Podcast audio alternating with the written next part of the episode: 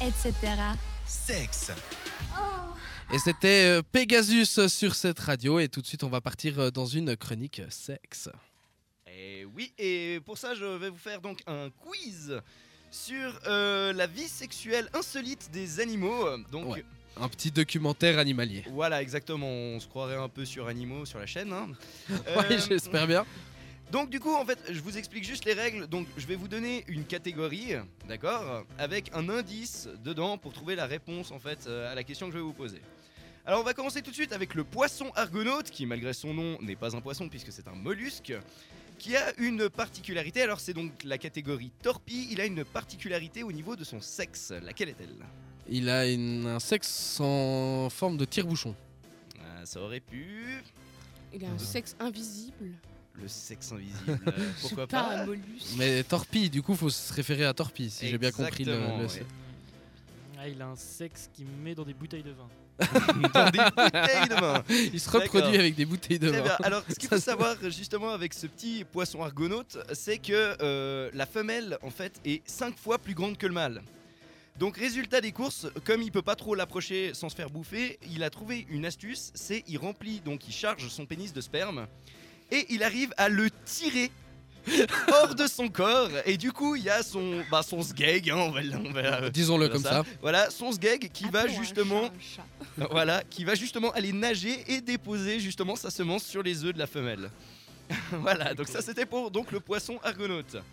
Ensuite, dans la catégorie amour fusionnel, euh, nous avons la baudroie abyssale. Alors, si vous savez pas à quoi ça ressemble, euh, basiquement euh, dans Nemo, vous savez le gros poisson dégueulasse avec la petite loupiote euh, oui, sur le la tête. truc qui fait peur. Exactement, ben c'est ça.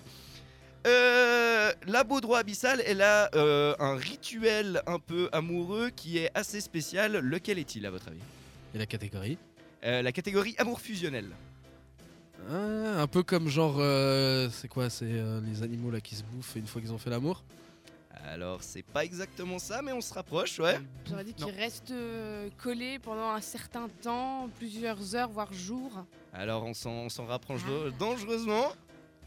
Elle, En Eh fait, c'est comme les hippocampes. elle le tue, après elle reste avec, puis après elle fait l'amour. Alors, qu'est-ce qu'il faut savoir Ça, c'est glauque quand même. Ouais, j'a- j'a- j'avoue, là.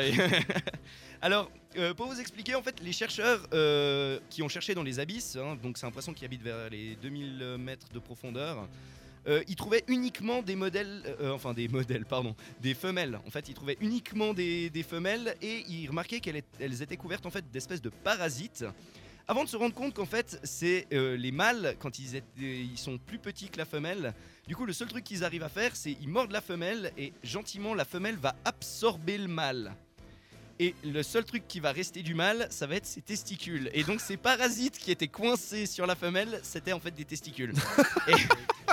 et, et- et elle peut, elle peut s'en servir pour recouvrir ses œufs à n'importe quel moment. Ah oui, donc du coup, c'est fusionnel. C'est C'est c'est le c'est cas de le fusionnel dire, de ouais. chez Ah, fusionnel, ouais.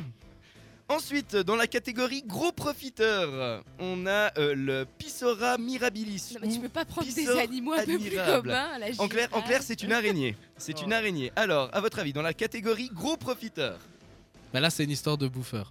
Non, je sais que les a- Ah, je sais y- qu'il y a certaines araignées qui se qui mangent le la femelle mange le mâle une fois qu'ils ont copulé. Alors, il y, a- il y a une histoire de bouffe, mais c'est pas qui elle bouffe le partenaire. mon dieu. Gros profiteur, euh, bah, c'est qu'il doit... il y en a un des deux qui doit bien abuser. Mais je sais pas. Ouais, c'est le mal. Bah tiens, Bah, il Pardon. doit. euh, Je sais pas. Alors, il faut savoir que c'est, euh, chez cette euh, espèce d'araignée, en fait, euh, ils ont l'habitude de- d'offrir à la femelle, enfin, le mâle a l'habitude d'offrir à la femelle un, un cadeau, si vous voulez. Donc, une proie qu'elle a capturée, qui est entourée dans de la toile.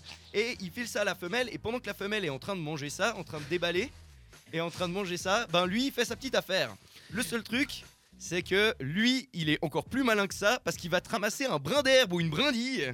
Il te l'entoure de toile, il le file à la femelle. Alors la femelle elle a rien à bouffer.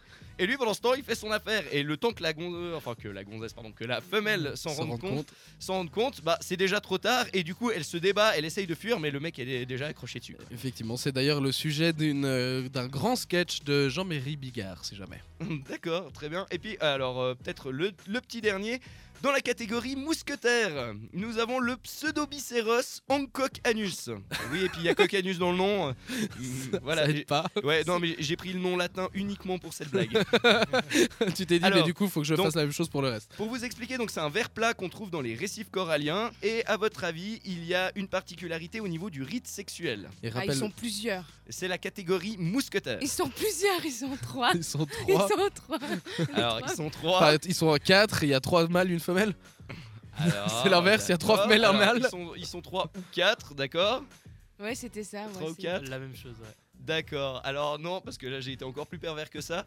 Euh, la chose avec ce verre plat, c'est qu'ils sont hermaphrodites, donc ils ont les deux sexes, hein, donc euh, c'est- ils sont soit mâles, soit femelles. Sauf que c'est le combat pour savoir qui va être le mâle. Et résultat, qu'est-ce qu'ils font pour ça Bah ils sortent chacun leur pénis et puis ils se font des combats de pénis comme ça, à la manière mousquetaire, C'est trop bien. le d'Artagnan du monde animal. Merci beaucoup. Comme on dit, on se couchera moins con ce soir. hein. Ah ouais, c'est clair que maintenant on est au courant que les vers plats des cor- de- dans les corails, c'est ça Ouais, dans les récifs coralliens. Les Ah, Ouais. récifs cor- Merci beaucoup pour euh, ces informations, euh, pour ce documentaire animalier. Nous, on va repartir tout de suite en musique avec les Jonas. etc.